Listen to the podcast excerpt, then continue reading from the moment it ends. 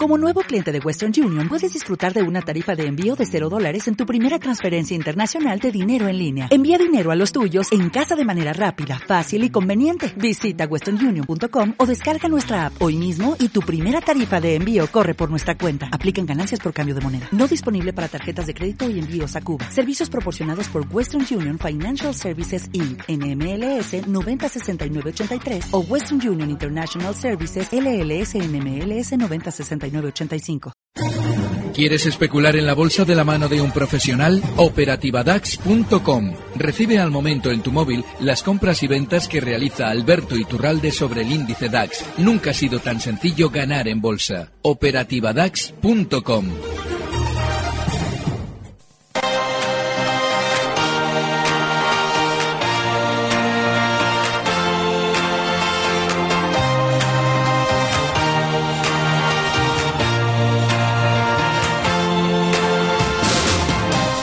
En Gestión a Radio, Primera Hora, con Laura Guzmán.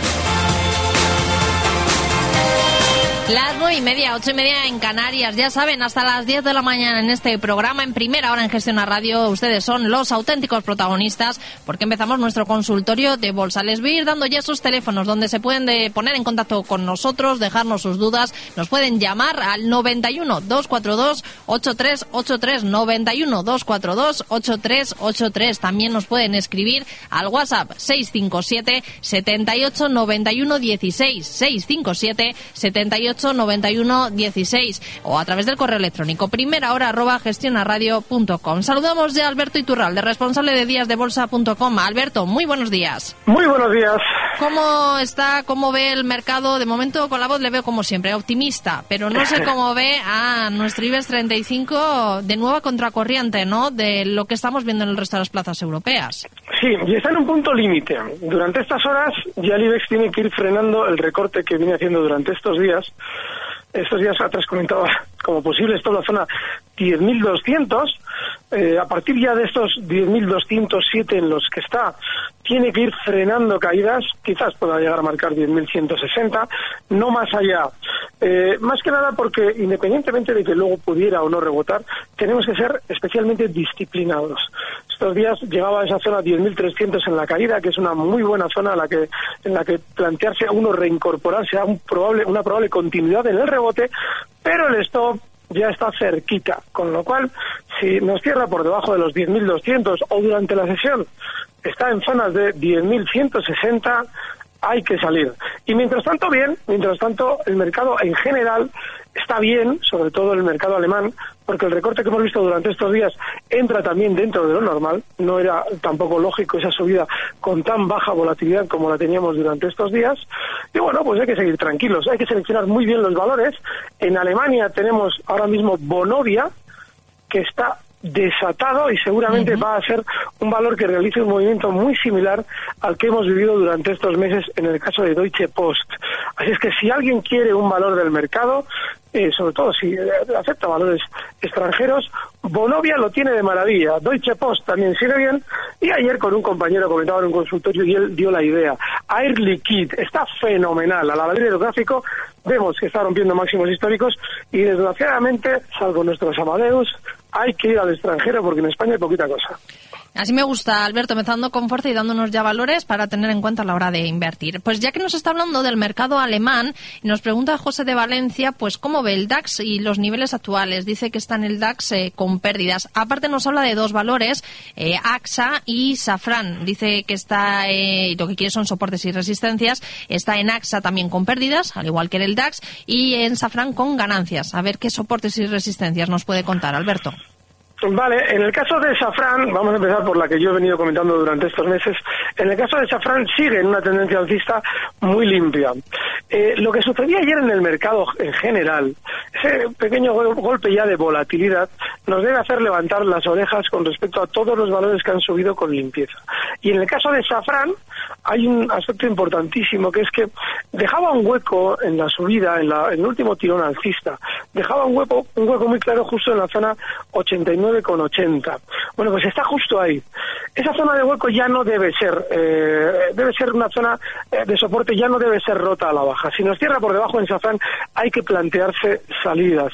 En el caso del DAX Cetra, eh, bueno, yo ahora mismo, yo desde ayer ya estoy eh, cerrado en el DAX, estoy esperando para ver si continúa este recorte y abro cortos.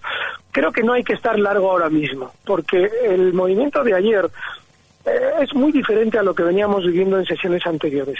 Es un movimiento que llega a marcar máximos históricos, en el índice me refiero, zonas de 13.529, para recortar durante toda la sesión y cerrar en zona de mínimos y sobre todo habiendo cerrado por debajo de los mínimos de las tres sesiones anteriores. Es decir, es un gesto de caída rápido que sobre todo lo que hace es disparar la volatilidad.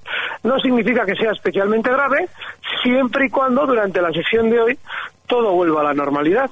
Así es que yo creo que ahora no hay que estar largo y lo que debemos más bien es esperar un poquito a ver qué es lo que va sucediendo durante esta sesión, porque no nos debe extrañar que el gesto de ayer quiera tener una continuidad bajista hoy, con lo cual yo creo que no hay que estar y hay que esperar un poquito para ver qué es lo que quiere hacer. El caso de AXA, la no lo sé, es un valor, sí, es un valor que eh, estos días atrás amagaba con romper máximos históricos, no lo ha hecho, tiene lógica estar en él precisamente por ese gesto de ruptura y ahora hay que colocarle, sí, bueno, inexcusablemente un stop justo en la zona 25.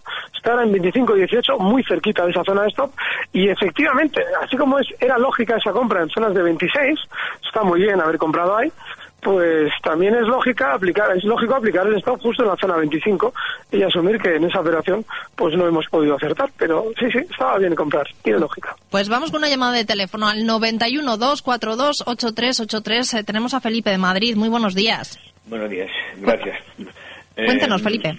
A ver, quería preguntar a don Alberto por, bueno, me aconseje, quería hacer una entrada con comprar que me aconseja si del IBEX o de Europa, bueno, un valor.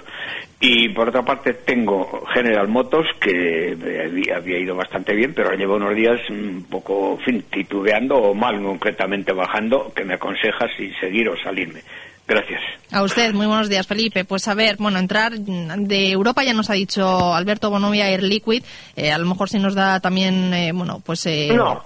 No, no quiero, no quiero complicar mucho la existencia con valores porque hay un problema. Hemos acostumbrado eh, en la subida, hemos podido todos los días prácticamente dar un precio que ha funcionado bien.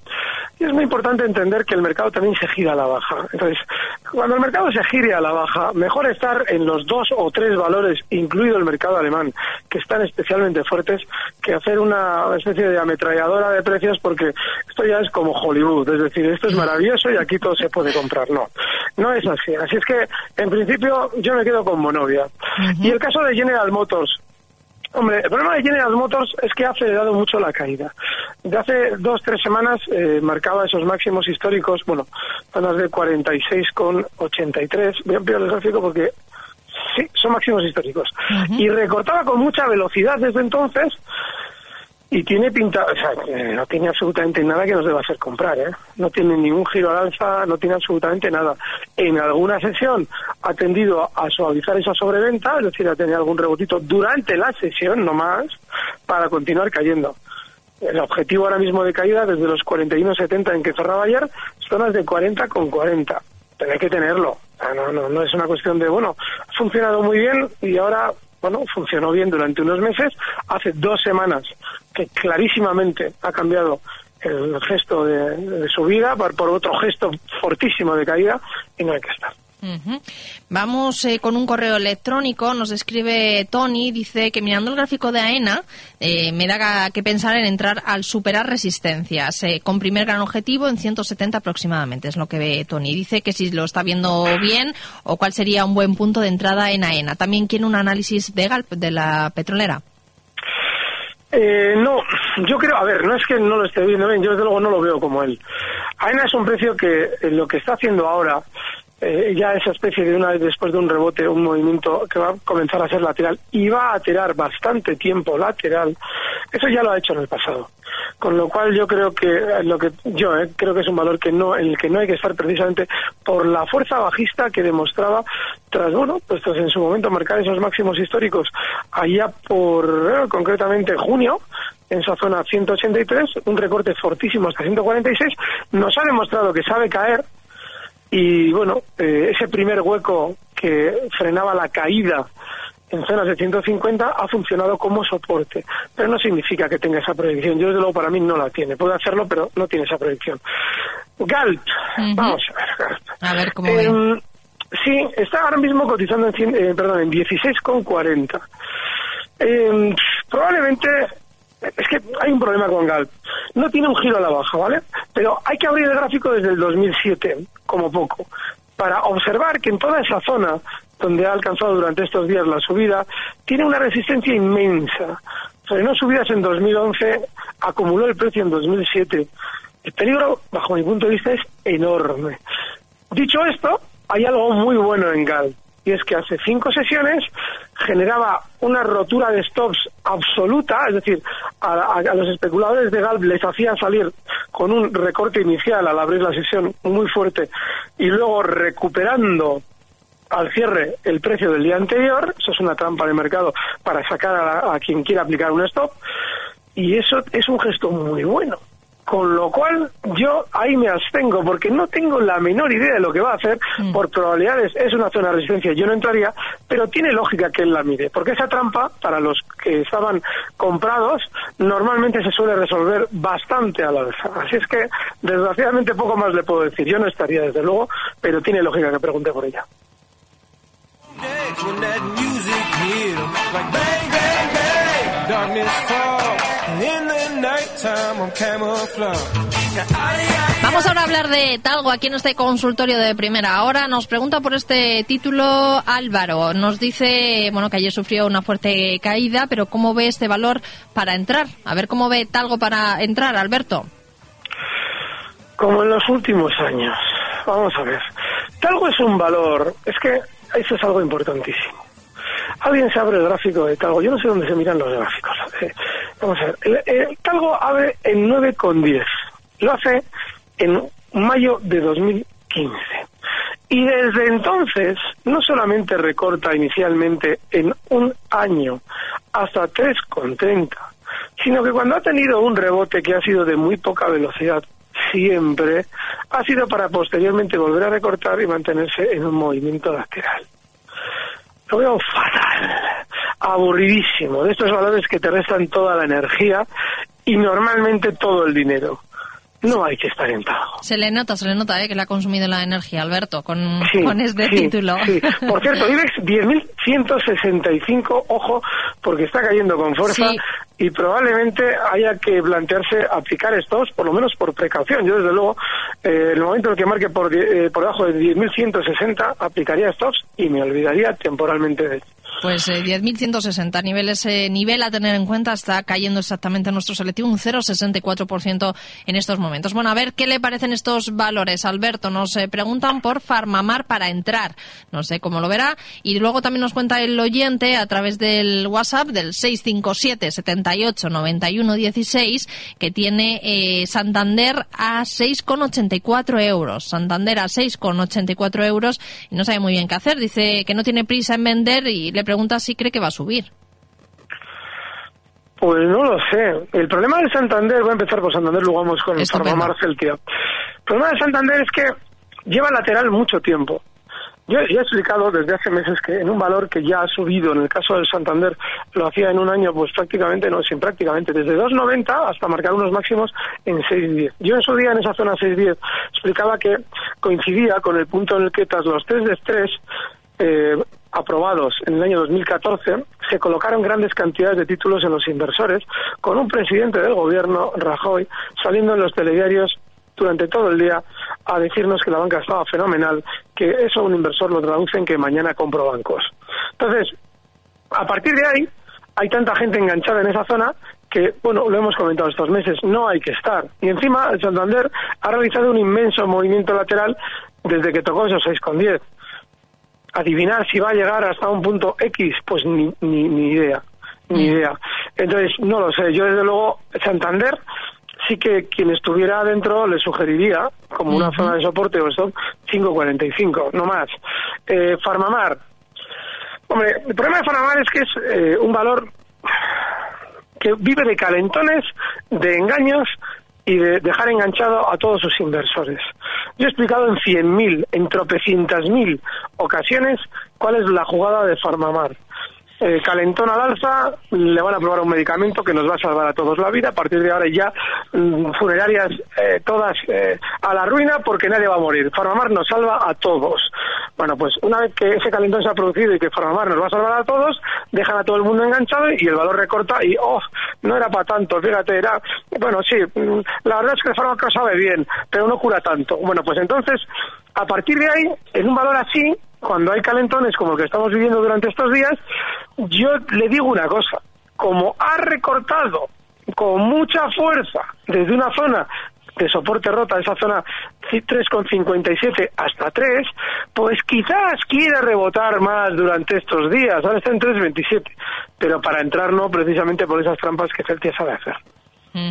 Vamos con una llamada de teléfono al 91 242 8383. Saludamos a Eduardo de Sevilla. Eduardo, muy buenos días. Buenos días. Cuéntanos. Eh, pues para preguntarle al señor Iturbarbe eh, que tengo actualmente Iberdrola y, y ACS. Eh, ACS voy en prida y con Iberdrola tengo una pequeña ganancia. ¿Qué me aconseja? Y si- también si él mm, le parece bien de entrar en ENCE. En ENCE, para entrar. ¿A qué precio más o menos tiene Iberdrola y ACS? Eduardo, si se acuerda. ACS a 36 y Iberdrola a 660. Venga, estupendo. Pues a ver qué nos cuenta Alberto. Gracias, Eduardo. Muy buenos días. Muchas gracias, un saludo.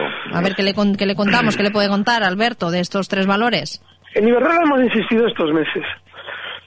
Eh, después de la gran subida que llegó a colocar al valor por encima de los máximos históricos anteriores, en 6,90, el valor ha frenado en seco. Y eso puede ser síntoma de que quieren vender títulos desde dentro. Es decir, quieren con esa teórica señal compradora técnica colocar títulos a los pequeños inversores.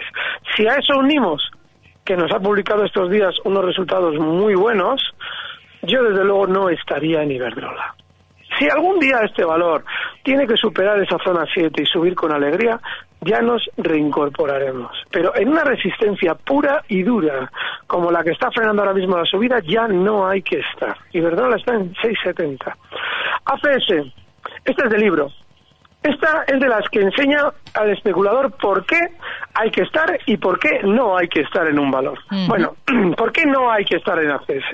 En ACS, el último techo lo había hecho en mayo y tenía una especie, es un movimiento lateral ese techo, un pequeño movimiento lateral, que tiene una parte inferior en 34,70. Yo explico muchas veces que cuando un- en, un eh, techo se realiza un movimiento lateral, lógicamente si es techo el valor después recorta, a la hora de rebotar, lo que sabemos es que el cuidador puede subir hasta el punto en el que ha dejado enganchado a todo el mundo, pero no más, porque entonces eh, ese todo el mundo recupera el dinero. Bueno, pues Tate lo ha hecho matemático, ha llegado hasta 34.70, lo ha frenado, ¿por qué? Pues porque le sale a él, le sale papel. Los que empiezan a vender son los enganchados y dice él, no, no, yo vengo subiendo en el último tirón alcista desde 29.80 hasta esos 34.70, voy a rentabilizar yo mi subida, por eso ya no hay que estar en ACS. ENCE, este es de los valores de los que yo llevo estos últimos días diciendo que me abstengo también. ¿Por qué? Porque tiene una subida enorme, sin embargo se está dirigiendo a zonas peligrosísimas en el pasado. En el caso de ENCE, en el año 2007 hacía un techo en la zona que va alcanzando ya. Con lo cual, esos 5.43, yo entiendo ¿eh? que alguien mire estos valores porque dice, joder, es que fíjate que subida. Ya, pero a mí desde luego no es ya que me den vértigo. El vértigo a la bolsa no puede dar nunca. Que me da pánico porque estamos en una resistencia, estamos llegando a esa resistencia. Y ENCE tiene un problema añadido. Cada vez que se gira la baja, lo hace y adiós muy buenas. Es decir, no te hace ni un giro, ni te dibuja un movimiento que diga, hombre, esto se está poniendo lateral, igual salgo, que va, no, no, no te va a dar tiempo ni a respirar. En un valor así yo creo que no hay que estar. Ujú. Venga, vamos con otro WhatsApp, el 657 78 91 16. Eh, nos pregunta Luis de Málaga, de Málaga, perdón, cómo ve Repsol, Alberto. Dice que entró a 15,75 y que no acaba de despegar. Antes de que nos responda sobre esta cuestión, sobre Repsol, vamos a ir con una recomendación que nos traen desde el corte inglés. No sé qué pensaréis vosotros, pero se nota en el ambiente que ya está aquí el catálogo de juguetes del corte inglés. Por lo menos en mi casa. Mis hijos han dejado de hacer trastadas, ya no hay chicles pegados en la mesa de deberes, ni se hacen tatus con rotuladores unos a otros. No sé cómo, pero ya saben que si hay un momento para portarse bien, es este. Y además, hasta el 28 de noviembre, viene con un 25% de regalo en todos sus juguetes. Así que acércate ya a El Corte Inglés a por el tuyo y recuerda que en El Corte Inglés puedes reservar los juguetes para no quedarte sin ellos. Ah, y además te los envuelven para regalo totalmente gratis. Y es que se nota que al Corte Inglés le gusta la Navidad. Y tengan en cuenta que este domingo, día 12 de noviembre, hacer sus compras será mucho más fácil. Algunos de los centros del Corte Inglés y de Hipercor van a abrir sus puertas para ustedes. Más información en los centros para los centros de apertura y sus horarios en la página web www.elcorteingles.es o si lo prefieren a través del teléfono atención al cliente 901 122 122.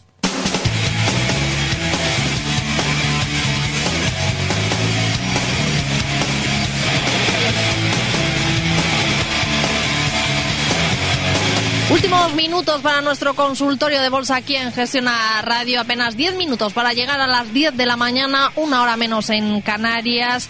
Eh, tenemos, eh, por cierto, varias recomendaciones. Desde Goldman Sachs han bajado el precio objetivo de Endesa a 17,70 euros. Además, también para Iberdrola recomienda neutral, uno de los valores que hasta hace poco nos estaba hablando también Alberto Iturralde, y baja el precio objetivo a 6,90. Y en Logista, Societe General ha mejorado su recomendación. Recomendaciones que estamos conociendo en estos minutos Vale, vamos- y que a Alberto vamos- exactamente no le gustan nada. Vamos a explicar qué, qué consiste las recomendaciones. Cuando un gran cliente, un inmenso cliente de una gran eh, entidad necesita entrar en un valor, para que salgan posiciones de venta suficientes para ese gran cliente, la agencia nos dice que baja la recomendación. En Endesa, fíjense, dicen neutral ni Iberdrola. Iberdrola ha funcionado Sí. lateral. De las eléctricas, de las que menos mal ha funcionado. Bueno, pues nos dicen que neutral. Y de las que peor ha funcionado, de las grandes, Endesa, nos dicen que bajan la recomendación. ¿Qué es lo que están queriendo decir? Oiga, vendan ustedes los títulos que voy a ir a ver si puedo ir comprando yo. ¿Vale? Traduzcan cada vez que vean ustedes y oigan una recomendación, traduzcan que ellos están haciendo todo lo contrario y que quieren que usted les dé los títulos si la han recomendado a la baja y que usted se los compre si la han recomendado al alza. Se los estarán vendiendo a ustedes. Vale, estábamos con Repsol Eso pendiente. es, sí. Eh, estábamos que nos escribía Luis de Mala que las tenía, entró a 15,75. Vale, lo ha entrado de pena, pero de pena. ¿Por qué? Lo hemos explicado durante meses, o sea, meses. Repsol puede ser que llegue a la resistencia 15.50.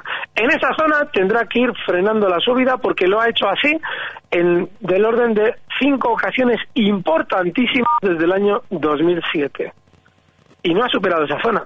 En Repsol ya no hay que estar. No quiere decir que no vaya el valor a romperla al alza. Yo creo que no la va a romper, ¿eh? porque si se fijan, una vez que ha subido Repsol, está aprovechando el cuidador de Repsol la subida del petróleo para colocar títulos. Es decir, que en Repsol hay que salir seguramente porque en el largo plazo no lo va a superar. No va a superar ese nivel mm, 16,50, 17 que ha frenado en los últimos años las subidas.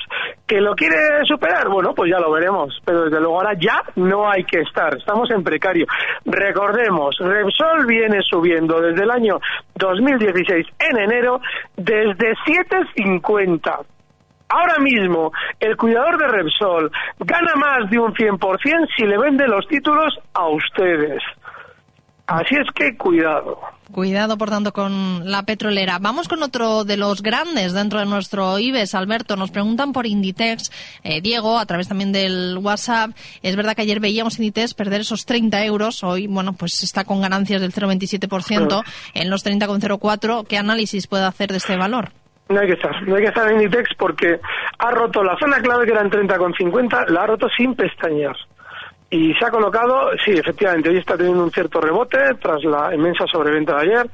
No hay que estar porque es un valor que en el momento en el que ya está funcionando de esa forma, es decir, rompiendo la baja en zonas de soporte, lo que sí nos está diciendo es que no va a darnos un gran beneficio al alza que puede tener rebotitos, puede tener lo que sea. Vamos a perder muchísima también energía con él y seguro ¿eh? que bastante dinero probablemente. Ah, Yo creo que no hay que estar en, en Inditex. No quiere decir que, bueno, vamos a tener rebotes, tal, lo que sea. No, no, ahora no está funcionando como lo hacía en el pasado y hay que ser coherentes con esa forma de actuar del valor. Así es que, y de hecho, bueno, yo tengo, tengo bastante claro que lo que está haciendo ahora es para continuar cayendo más, ¿eh? hasta zonas de 28, 50 en principio. Veremos estos días, pero no, Inditex no hay que estar. Ujú, Por lo tanto, no entraría, ¿no? Es una de las preguntas que también nos no hacen a entraría través ahora del mismo WhatsApp. bajo ningún concepto. Estoy pendiente del IBEX mientras veo, fíjate, ha aguantado justo los 160, ha llegado a marcar justo en, en el, en el índice 155 y ha rebotado por ahora el intradía con relativa velocidad, está ya en, ciento, en 179, en 10.179. Así es que, ojo, ya con esa zona 10.160 porque es la de soporte, que no se nos coloque por debajo y a poder ser ya el cierre de hoy que nos cierre por encima de los 10.200 y habrá sido aguantar un soporte pero además de una manera contundente, lo veremos. Y Indra para entrar, ya de las eh, últimas, sí, es otra pregunta que nos hacen también horrible, horrible. Indra ya ha demostrado durante estos días lo que es Indra. Claro, quien no sigue el valor eh, desde hace años dirá, joder, qué caída. Ya, claro, es que Indra es así. Tiene unos recortes rapidísimos, también tiene subidas muy rápidas, ¿eh? O sea, es un precio ludopático. Y claro, con ese recorte tan fuerte, pues podemos ver durante estos días un rebote por la inmensa sobreventa que acumula y el rebote podría ser hasta 12.70, pero no hay que intentar aprovecharlo porque lo peor que le puede pasar a usted si lo intenta aprovechar es que le salga bien. Estas cosas en valores tan rápidos hay que mantenerse al margen, estas cosas son peligrosísimas.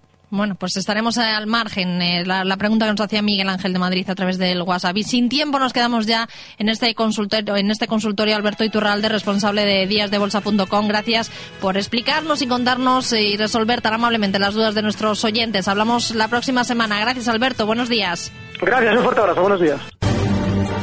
Recibe al momento las operaciones de Alberto Iturralde vía SMS en tu móvil. Operativa DAX.com.